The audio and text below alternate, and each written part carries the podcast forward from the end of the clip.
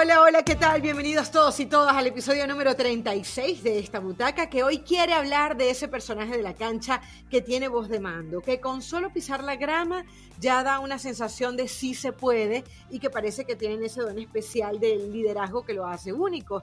Nos referimos a esos que llevan el brazalete en el brazo y que cuando hablan lo hacen por sus compañeros, los capitanes del fútbol. Eli Pili, que cuentan las capitanas de esta butaca. ¿Cómo están, chicas? Sí, qué bueno que el día de hoy este programa va dedicado a los capitanes, porque justamente en diferentes puntos del fútbol mundial nos hemos dado cuenta la importancia de que los equipos cuenten con sus capitanes, no solamente dentro, sino fuera de la cancha para hacer la diferencia y que no está fácil. Primero un fuerte abrazo, gracias a toda la gente que se une a este podcast de la Butaca ESPN. Y es que ese personaje que puede resultar tan determinante inclusive para levantar títulos, para poder animar al equipo, para que en momentos complicados haya esa voz de mando y pueda cambiar la cara de una situación que se pueda ver completamente adversa, para eso son los capitanes. Pero ojo que no es fácil porque hay todo tipo de capitanes negativos, positivos, los que aportan, los que terminan solamente eh, preocupándose por los intereses personales, pero sin duda hay capitanes que se quedan en la historia y que han sido ejemplos y que no te imaginas a los equipos, no te imaginas a las selecciones conseguir algo sin estos personajes. Así que por eso le dedicamos este podcast de la Butaca ESPN a aquellos capitanes por el mundo que marcan la diferencia y, y precisamente sobre este tema hablamos con Francisco Gabriel de Anda, un hombre que cuando fue jugador tenía la personalidad, que fue capitán con Pachuca, que fue capitán con Cruz Azul y que siempre demostró tener una jerarquía importante y precisamente él nos habla de qué características debe tener un capitán dentro y fuera de la cancha. ¿Qué tal Pilar, Caro, Eli y toda la gente de Butaca y ESPN con el gusto de saludarlas y saludarlos? Bueno, ¿qué se busca o cuáles son las características de un capitán? Pues que sea ejemplar dentro y fuera de la cancha, en el vestidor y fuera de él, que sea un tipo entrañable para el resto de los jugadores y desde luego muy confiable para el técnico, un tipo que pueda hacer un vínculo inclusive hasta con la afición. Y un tipo que, tenga tanta personalidad que eh, sea el que lleve la voz cantante, digamos, durante el partido, es la extensión del técnico en la cancha, el que habla con el árbitro, en fin, es un ícono, sin lugar a dudas, un, tipo diferente a los demás, que normalmente es positivo, o yo te, diría que es eh, una de sus principales características, más allá de cómo sea como futbolista. Eh, tiene que ser un tipo de mucho carácter y de mucha personalidad. Bueno, qué buena descripción nos ha dado Paco. Eh, de hecho, el tema de los capitanes es tan antiguo como el mismo fútbol. Eh, de hecho, cuando uno va a la historia del fútbol, se encuentra que antes de los árbitros, quienes ponían las reglas del juego dentro de una cancha eran los capitanes, justamente, ¿no? Eran los, los que representaban de alguna manera al resto del equipo, como lo siguen haciendo el día de hoy. Por eso no solamente debe tener capacidades deportivas, eh, sino también humanas, ¿no? Es un privilegio es un honor llevar ese brasilete de capitán. De alguna manera te terminas convirtiendo en un segundo entrenador, estás siempre al servicio del equipo y con todas estas características tan positivas, pues nosotros le preguntábamos al mismo Paco, ¿quién era hoy el ejemplo perfecto de capitán? Esto nos decía Paco. Bueno, está claro, está claro que si vamos a hablar de un referente o del ejemplo o del prototipo del capitán tenemos que referirnos a, Sergio Ramos. No basta su historia, lo que ha hecho con la selección de España, en su momento con el Sevilla y con el Real Madrid, sino lo que sigue haciendo. Eh, hay que destacar que en la edición anterior de la Champions League no jugó contra el Manchester City y fue un equipo desangelado, el Real Madrid, lo terminaron eliminando. Y recientemente también contra el Shakhtar, eh, en defensa un desastre el Real Madrid. Pero no solamente por la poca efectividad, por no ser sólidos en defensa, sino además porque se vuelve un equipo sin alma cuando no está Sergio Ramos en la cancha. Se extraña su presencia, tan es así que regresó contra el Barcelona y bueno, el Real Madrid fue otro. Así que un ejemplo de lo que debe ser un capitán en el más alto nivel, sin lugar a dudas, es Sergio Ramos. Bueno, y Paco ha dado en el clavo, porque en el momento que nosotros decidimos hacer este programa, hay que decir que había un nombre propio, el, que lo origina, y es Sergio Ramos. Después de que vimos la soberana actuación que tuvo en el clásico ante el Barcelona, entender que se encontraba en duda de si iba a jugar o no por un problema con su rodilla izquierda, entrar al partido y ver la diferencia abismal que hubo en el equipo eh, con respecto al partido con el Shakhtar, que ya comentaba Paco, en el cual no estuvo, y antes con el Cádiz, uno entiende que le aporta algo diferente al equipo. Y, ese algo no solamente es desde lo subjetivo, sino también desde lo tangible, como fue eh, que a él le cometieran el penal, después podemos hablar de si el penal era o no, y que él lo termina convirtiendo. Eh, ¿Qué les inspira a Sergio Ramos cuando lo ven en la cancha, chicas? Justo eso, ¿no? Eh, el respeto del hombre que pesa no solamente para, para sus compañeros, sino para el técnico, para la afición. Sergio Ramos es tan importante para el Real Madrid como que él mismo es el al que la directiva Florentino se le acerca para decirle, mira, habla con los jugadores y diles que por favor nos ayuden en una rebaja de sueldo. Mira, habla con los jugadores y diles que esto es lo que está pasando. Hay un caos adentro del vestidor. Bueno, Sergio Ramos es el que lleva todas las preocupaciones de los jugadores hacia la directiva, hacia el técnico y al final es ese jugador que para mí es una de las cosas más importantes de un capitán, que siempre tiene el vínculo con la afición, que sale y habla y pide disculpas cuando lo tiene que hacer o tiene que hablar fuerte cuando lo tiene que hacer. En conferencias, si es un partido importante, lo enciende. O sea, para mí es eh, eso, ¿no? El, el prototipo perfecto de lo que se necesita en un capitán. Es que lo de Sergio Ramos es realmente es extraordinario y, y de, eh, de, pronto haces un poco de, de recuerdo. Eh, yo, por ejemplo, siempre me fijo mucho ¿no? en el fútbol mexicano. ¿Quién todavía puede tener ese peso específico en el equipo, esa personalidad?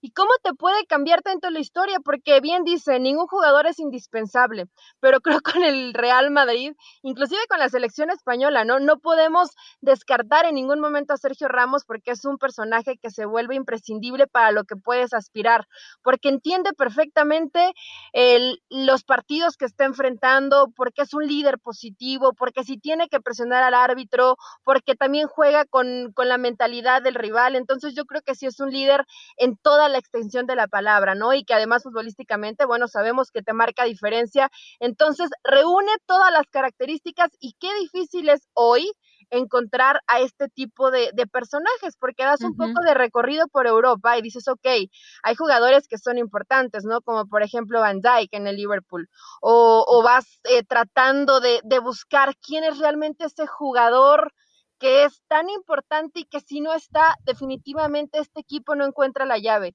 Y yo solamente me quedé con el Real Madrid y con Sergio Ramos, ¿eh?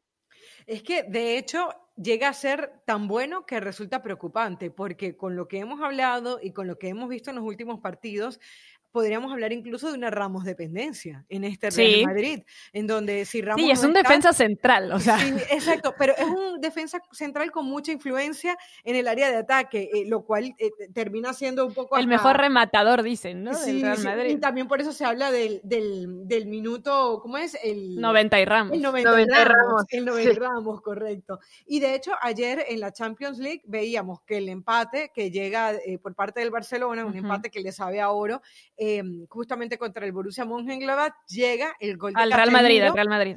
Eh, eh, sí, del Real Madrid contra el Mönchengladbach, este, eh, llega por un pase, de, por un remate cabeza de Sergio Ramos que termina metiendo Casimiro. Entonces, de alguna manera, uno entiende que no, no solamente tiene un don de líder y de empujar al equipo, sino que también llega al área para resolver cuando sea necesario, como pasó en el clásico. Pero fíjense algo. Y además, no, no, solamente para, para, para agregar esto, Pili. Em, se da una curiosidad con Sergio Ramos porque él llega al Real Madrid en el, 2005, en el 2005, estamos hablando de 15 años atrás, pero él se convierte en capitán del Madrid apenas hace 5 años atrás. Y de hecho, quienes lo conocen y quienes lo siguen de cerca, dicen que el momento más fuerte eh, con el Real Madrid, con este liderazgo de que estamos hablando, se da cuando se va Cristiano Ronaldo. Y Hazard, que era, digamos, el nuevo llamado, no ocupa prácticamente ningún espacio. Es decir, él ha sabido evolucionar dentro del Real Madrid, entender cuándo era su momento y salir con un apetito feroz después de la pandemia para decir, estoy aquí y en el peor momento, mejor o el que sea el Real Madrid, pues estoy aquí para ser ese líder que necesitan.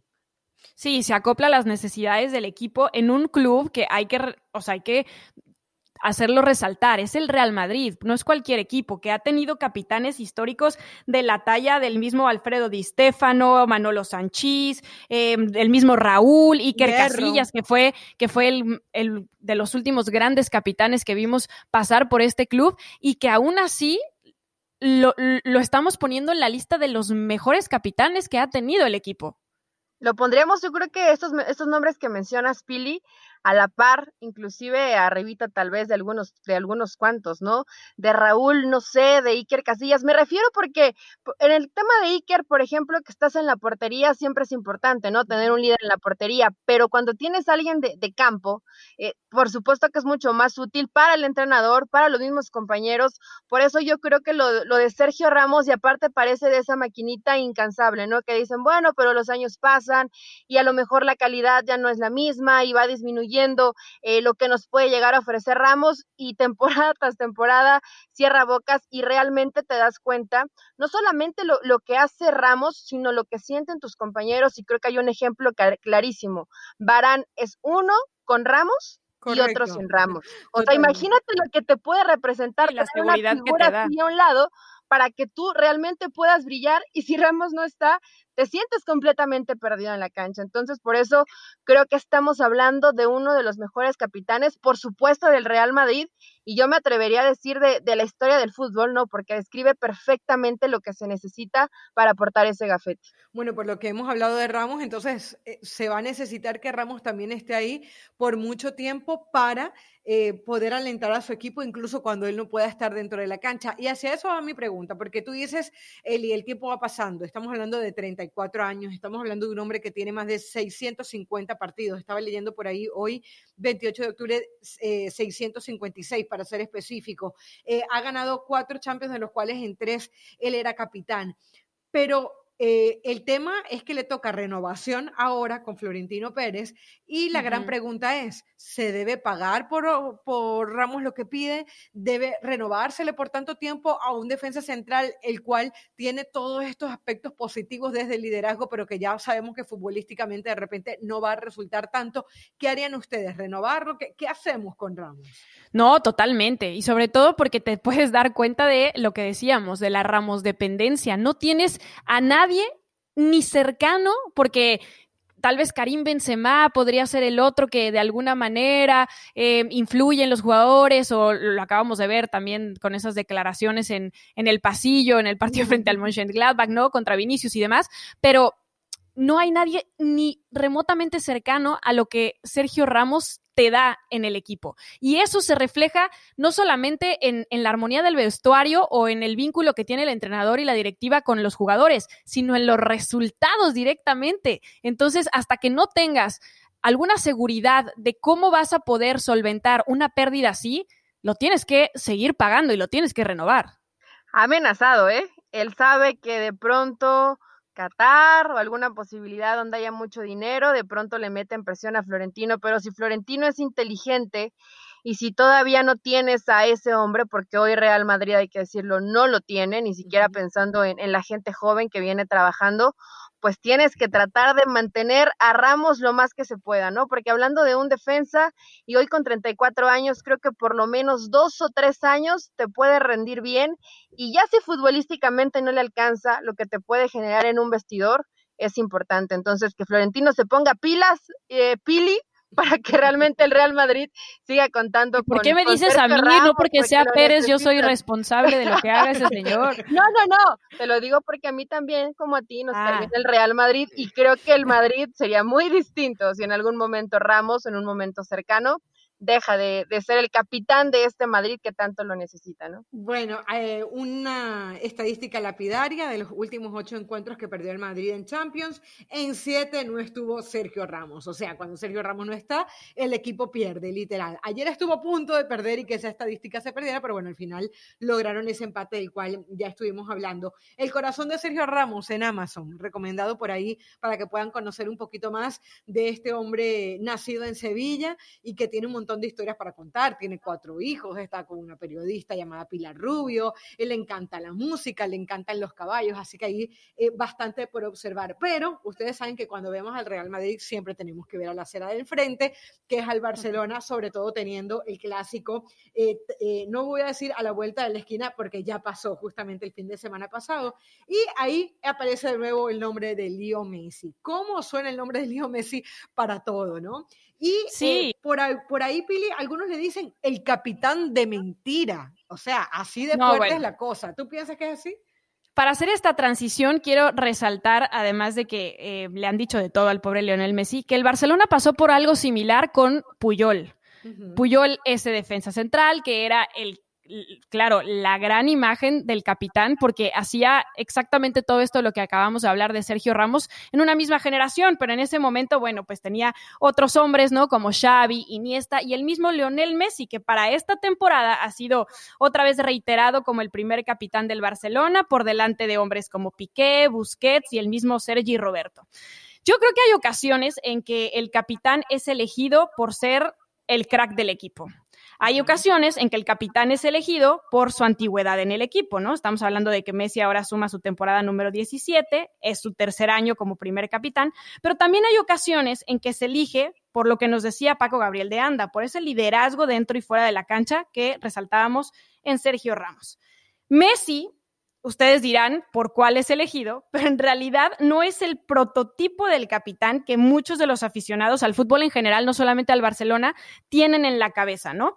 Se le ha calificado, como dice eh, Caro, de ser ese capitán de mentiras, de ser un pecho frío, de no empatizar con el sufrimiento de la afición, de muchas veces ni siquiera dar la cara ante los fracasos, lo más reciente ese 8 a 2 con el Bayern, eh, la derrota en el clásico y sus silencios se interpretan a veces como cobardía. Es más, con lo del burofax incluso le llamaron traidor. O sea, creo que todo lo que le dicen a Messi en cuanto al capitán del Barcelona va un poco más por el lado negativo que del positivo.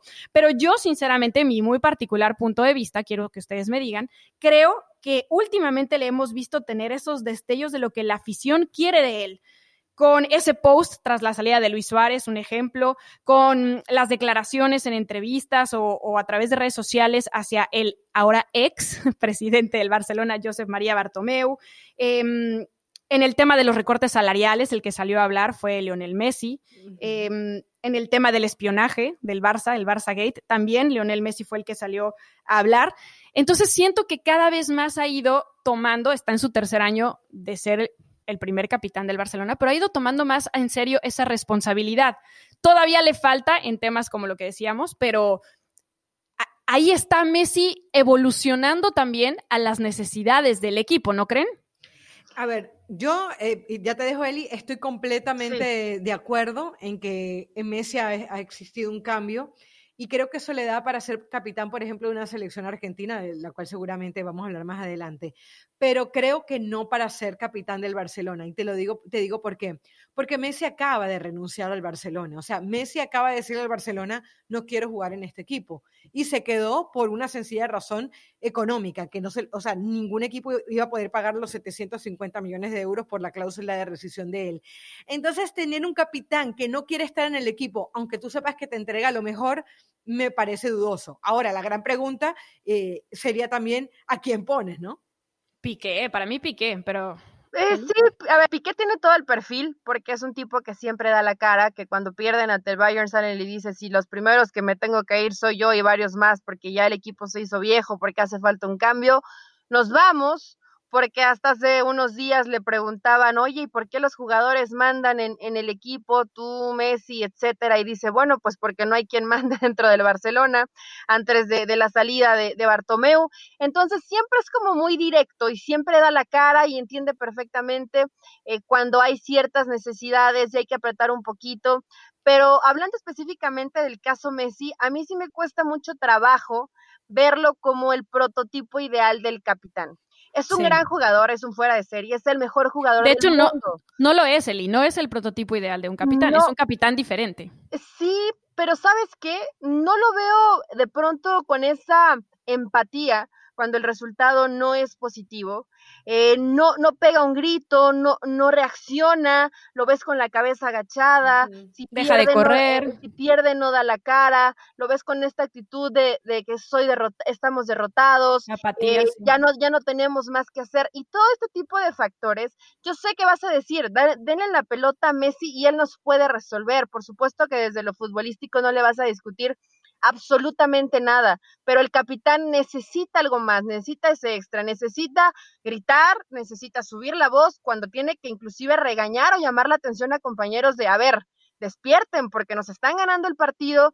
Imagínate en el partido ante, el Bayern.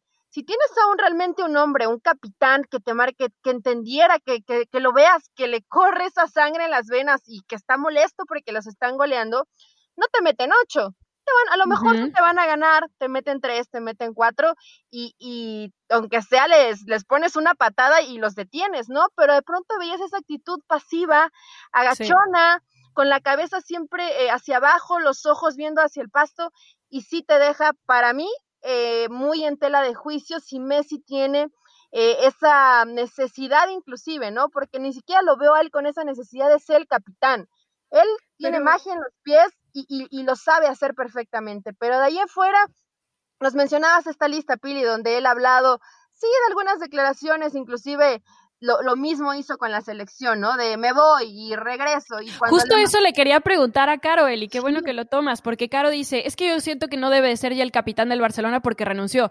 El del albiceleste sí, pero si al albiceleste ha renunciado cada vez que tienen un fracaso, Caro. Pero, pero que creo que ha sido completamente diferente. Primero, Hoy en el, Barcelona ese es su trabajo, o sea, a él le pagan 100 millones de euros por estar ahí. En la selección él está por un amor a la camiseta y para nadie está oculto que en el momento que él se va estaba hasta arriba de las críticas porque, a ver, con él fueron injustos en Argentina, con él fueron injustos al tirarle toda la responsabilidad. A eso voy. El hecho de que Messi no sea un buen capitán o un capitán prototipo, no lo hace malo. O sea, el, el, el, tema de que él es el crack y es el mejor del mundo, ya es un título lo suficientemente fuerte como para tenerle que exigir más. A ver, él no levanta la mano, creo yo, yo no he estado en el vestidor con él, pero él no levanta la mano y dice, yo quiero ser el capitán, denme a mí la cinta de capitán. Ahí podríamos, o sea, es como una presión extra que el mundo le pone y no tiene por qué ser así. ¿Y por qué pienso que debe ser el capitán de la selección argentina más allá que haya renunciado en alguna ocasión? Porque creo que ahí sí que no hay más nadie mejor que Messi. O sea, es diferente cuando el mejor jugador del mundo es el jugador de la selección argentina. Le tienes que dar a él ese puesto. Y porque además las, eh, e-, ese subido de tono que le hemos visto a Messi, me parece que se ha notado más, es justamente con la selección argentina. O sea, en la última Copa América, cuando va y le dice a la Conmebol que sus manejos no son los correctos, que le quisieron dar la Copa a Brasil, se le notó que había un dolor hacia la selección bien importante. Y sobre todo porque, ¿sabes qué?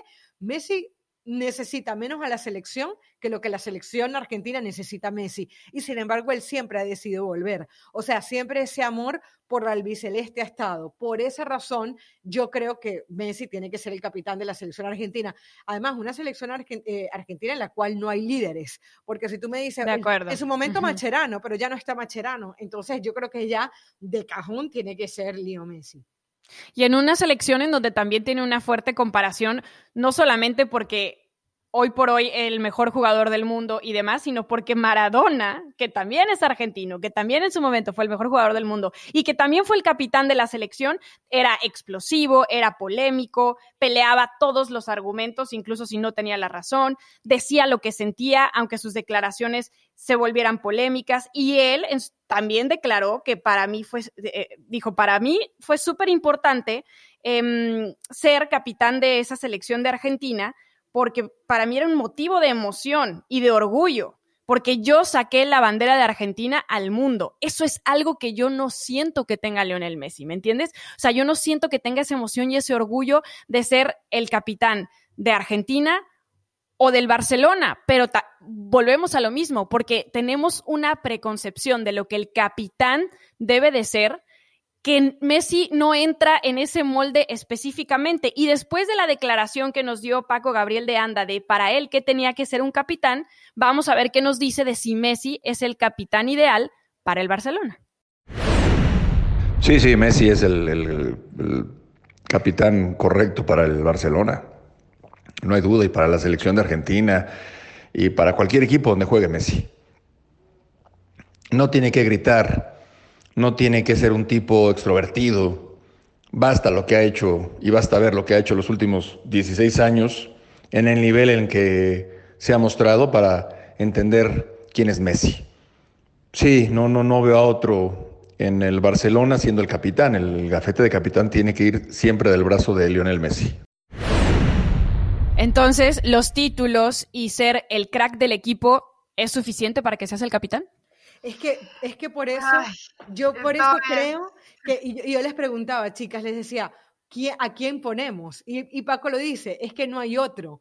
Cuando estaba Puyol y estaba Messi, Puyol era el capitán. Cuando estaba Xavi, eh, Xavi era el capitán, aún estando Messi, siendo Messi el mejor jugador del mundo. Estando Iniesta, un tipo tranquilo, un tipo... Eh, sí, con una personalidad más afín a Leo. Era, era, capitán por encima del mismo Leo Messi. Y por eso yo digo, hoy, ¿quién? Y tú me decías, Piqué, a mí también se me ocurre el, nombre de Piqué, pero es que a Piqué le ha pasado todo lo contrario que a Messi. Sí, Piqué ha ido degradado. Hoy, hoy Piqué lo hemos metido más en otras cosas que en el mismo Barcelona es el ejemplo de lo que decía Eli. Hay capitanes negativos. O sea, Piqué muchas veces le da más su liderazgo a lo negativo para el equipo, sus declaraciones en los líos que se ha metido por hablar de más, que para lo positivo. Pero siento que tiene más esa personalidad de, de jalar al equipo, ¿me entiendes? De meter un grito, de hacerlos despertar, de que si no está yendo bien el partido, entonces picarlos y decirles, hey, somos el Barcelona. Lo veo más así, a mi concepción, a lo que a mí me gusta de un capitán. Sí, a mí también creo que si tuvieras que juntar algunas características eh, y no solamente el tema futbolístico, porque en ese caso creo que todas coincidiríamos con Paco en que es el mejor del mundo y si le dan el café de capitán, nadie va a reclamar y a decir absolutamente nada. Pero cuando ves en la historia, yéndonos muy atrás, ¿no? En un Barcelona, pero cuando estuvo un Johan Cruyff de capitán, cuando estuvo el mismo Schuster de capitán del Barcelona, Guardiola, Luis Enrique, y mencionaban el tema de Puyol. Después todos los demás como que son parecidos al perfil de Messi, pero cuando tienes esa jerarquía, dentro del capitán, de un tipo tan eh, fuerte dentro de la cancha, pues sí, Messi, su personalidad es muy distinta. Y yo entiendo tu argumento, Caro. En, en Argentina a lo mejor lo han juzgado en tema selección, pero también es cierto que en la mayoría quisiéramos ver a un futbolista que cuando las cosas no están saliendo bien, si con la calidad que tienes de por sí te alcanza, que tuvieras esa personalidad de reflejarlo y de transmitirlo a tus compañeros. Pero bueno, al final tampoco podemos luchar con algo con lo que siempre ha sido Messi, ¿no? Y siempre va a ser. Y también hay algo que es muy cierto. En Argentina hoy no hay un personaje eh, que pueda tener ese gafete capitán. Y en el Barcelona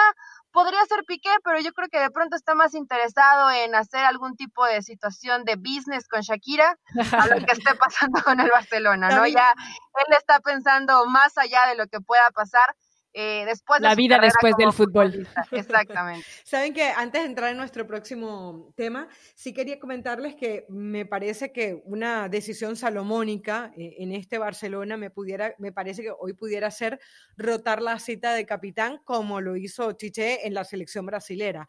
Y creo que eso pasa también cuando tienes eh, varios líderes. Por ejemplo, Busquets a mí me parecería un capitán ideal, pero tampoco puede ser capitán un hombre que no es siempre titular, porque de alguna manera él pertenece a esa vieja guardia que hoy ya está en... Eh, eh, de, hecho, él es el tercer capitán, Exactamente. y, después, y después está Sergi Roberto, pero él, él, es más una representación de futuro, de la cantera. Entonces, por ahí la ausencia. Pero si vamos a hablar de ausencias de capitanes, eh, tenemos que hablar del Tri, ¿no? Guardado es el capitán actual del Tri, pero yo no sé si ustedes lo tienen como tan presente. ¿Sienten ustedes como mexicanas el, la representación de Guardado en ese brazalete sobre la camiseta del Tri? Sí, yo sí, 100%. O sea, Andrés Guardado para mí no solamente eh, cuando está en la cancha y cuando hay partidos con la selección, sino todo el tiempo es el capitán de la selección mexicana y siempre está representando a México en el equipo que esté y como esté jugando. Para mí sí lo es, pero me preocupa qué hay después de Andrés Guardado. haciendo un poquito de historia, y sí creo que coincido con Pili, que yo hoy sí veo a un guardado como capitán, pero ¿qué va a pasar después, no? Rafa Márquez, que estuvo desde el 2002 hasta eh, participar en, en, su quinto mundial en Rusia, lo cual evidentemente fue, fue importante para Rafa Márquez, pero después nos vamos un poco a la historia y estuvo un Alberto García Aspe, ¿no? En Francia 98, Nacho Ambriz en el 94 en Estados Unidos, el jefe Boy en el 86, el capitán Furia en el 78 y bueno, de ahí puedes seguir la, la lista. Aaron Padilla Suárez, Pavel Suárez, que además fue quien levantó esa Copa Confederaciones, Pavel Pardo. Son personajes con una personalidad interesante. Pero eh, Torrado, pero después, Pili, me, me, voy a la lista, a la lista negra de la selección mexicana. Y vi nombres como Joel Wiki, como la Palmera Rivas. Mm. Eh, de pronto, eh, bueno, dices, ¿cómo pueden estos jugadores, con todo respeto, ¿no? Porque tuvieron su trayectoria en el fútbol mexicano, portar el gafete de la selección? Creo que en la selección mexicana sí se ha perdido un poco eso. Una, que no tienes líderes y que eso va a venir un tema grave. Y otra, el que es el gafete de capitán. El gafete de capitán tiene que tenerlo una persona, un jugador que realmente tenga la trascendencia, la importancia, la personalidad, eh, los blasones para decir yo merezco portar este gafete de capitán. No se lo puedes dar a cualquiera. Entonces, en el tema de selección mexicana, si antes tuviste precisamente esta gran camada de hombres que tenían una personalidad imponente dentro del terreno de juego, no lo puedes ir malbaratando. Hoy me parece que ese es un tema importante para el Tata Martino. ¿Dónde están los líderes de esta selección? Lo de Guardado, probablemente él quiere llegar al Mundial a Qatar y, va a llegar porque es un tipo que se cuida, porque tiene personalidad, porque cuando lo escuchamos hablar es, es inteligente cuando habla y también dialoga con la gente que viene trabajando joven para transmitirles la importancia de vestir eh, precisamente la playera de la selección mexicana.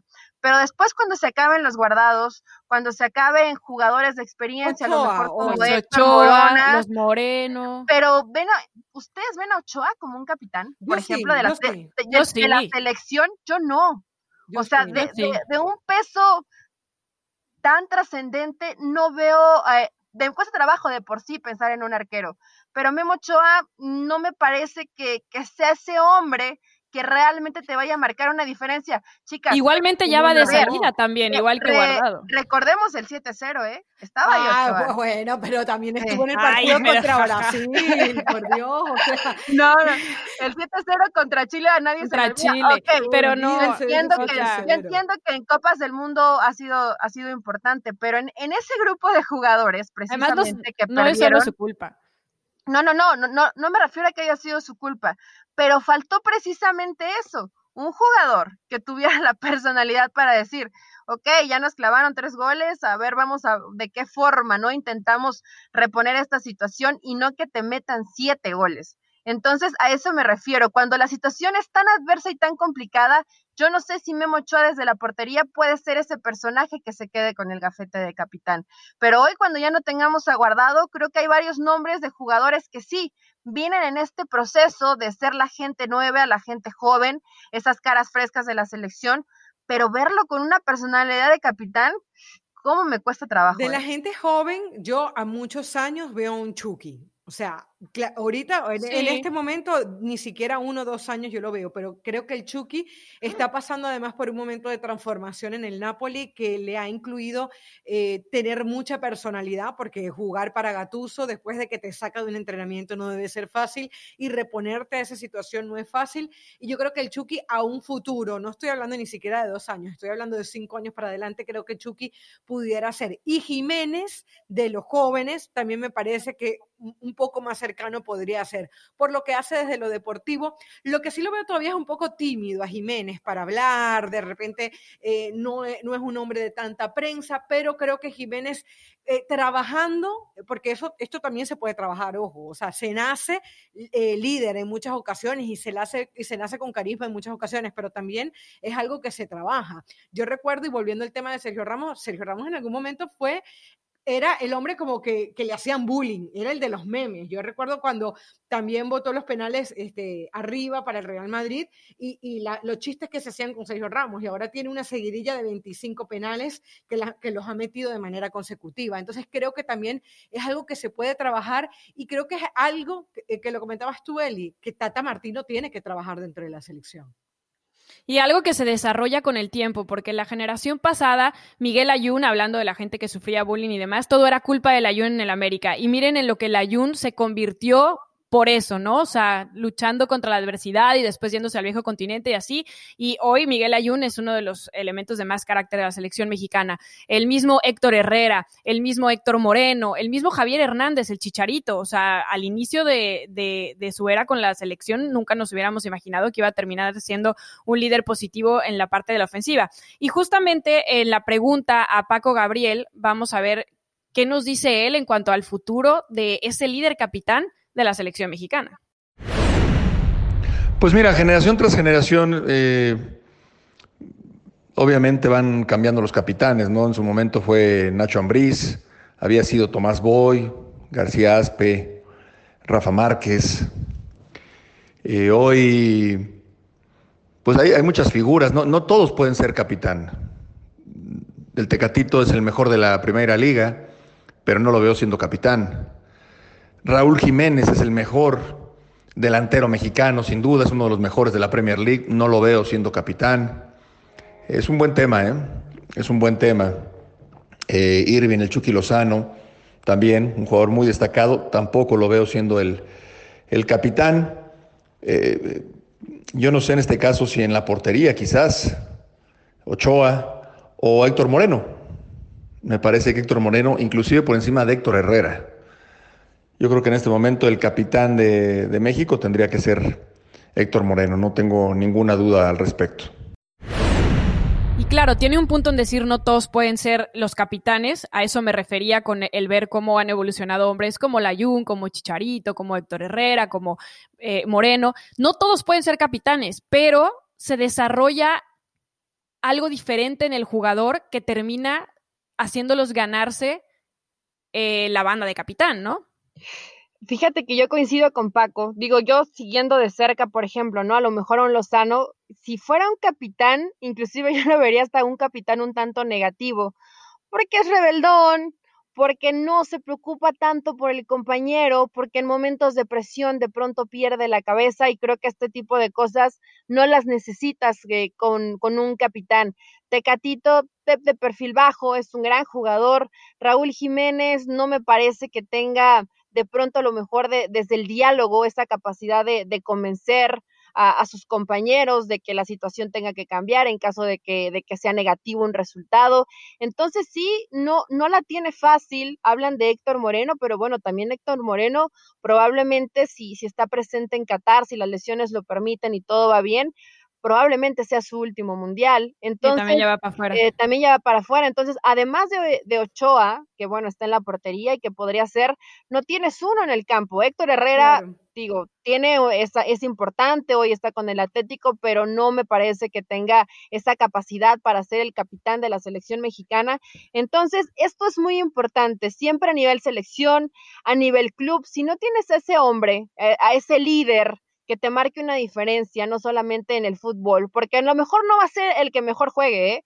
pero sí va a ser el que va a partirse el alma y el que va a pegar un grito y el que va a intentar hasta el último minuto y creo que esto es mucho más valioso por supuesto, lo que te puede aportar en calidad futbolística, pero si te puede aportar ese extra, el ser prácticamente el técnico dentro de la cancha, la, mano derecha del estratega, termina sumando un todo. Por eso hoy en la selección mexicana no lo tienen fácil y por favor, ya no me malbaraten ese gafet, porque cuando leí lo del Joel Wiki, en verdad dije, ¿en, serio lo pusieron con, como capitán de la selección mexicana?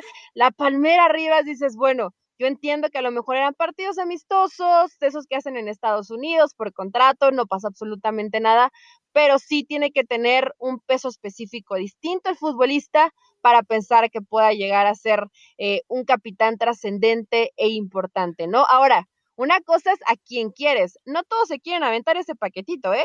Ahí es que ¿sabes qué?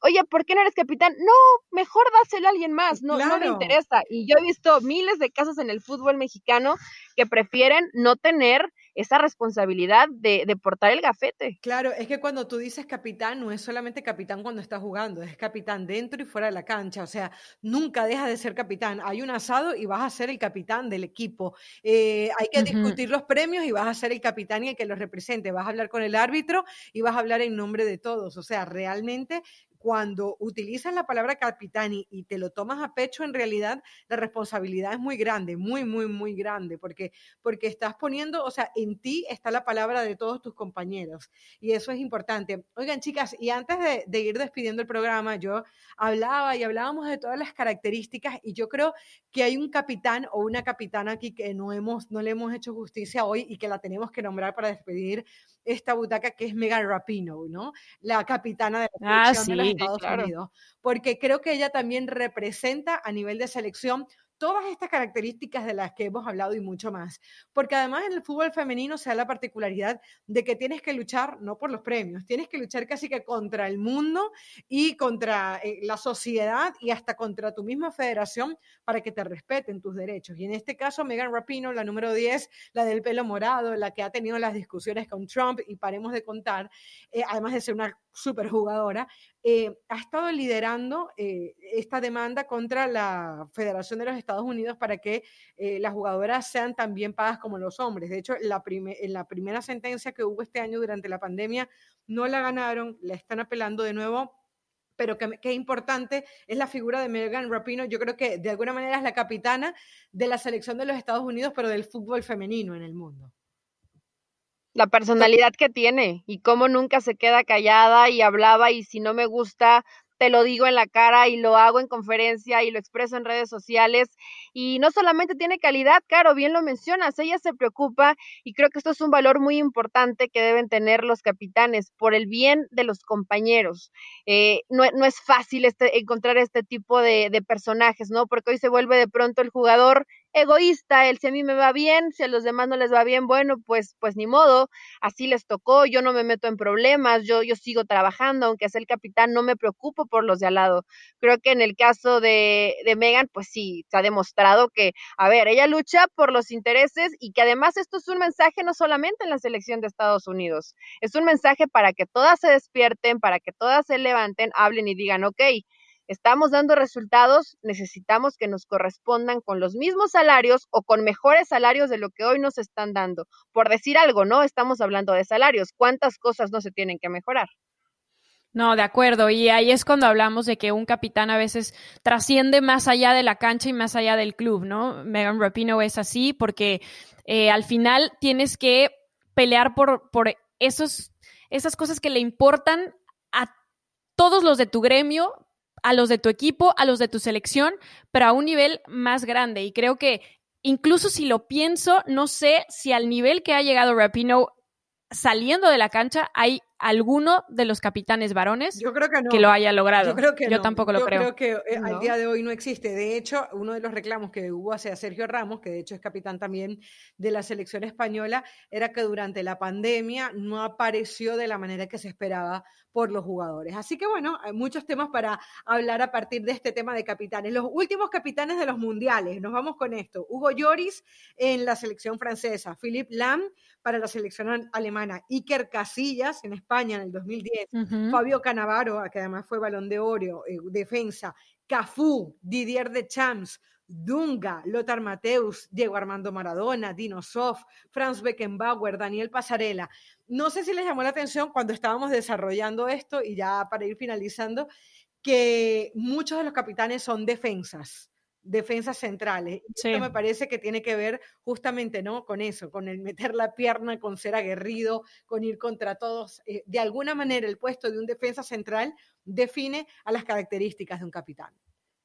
Y cuando tienes que entrar o quieres entrar a una lista como esta de los capitanes campeones del mundo, te das cuenta que todos esos nombres han trascendido en la historia. Entonces, ahí la importancia de ser el capitán de tu selección.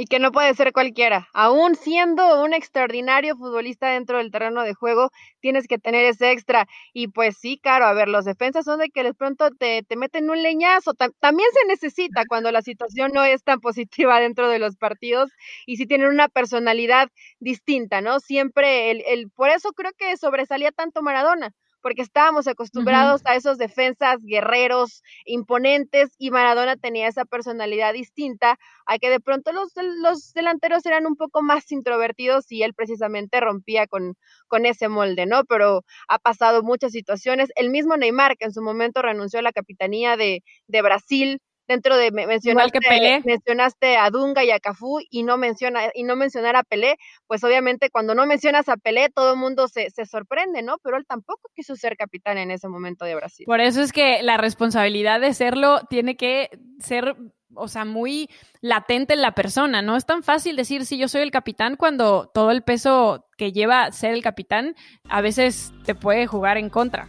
Exactamente, exactamente. Aquí estamos todas preparadas para ser capitanas y llevar ese brazalete de la butaca, como seguramente lo haremos el próximo miércoles en otro episodio, el episodio 37. Eli Patiño, Pilar Pérez, Carolina de las Salas, dicen chao.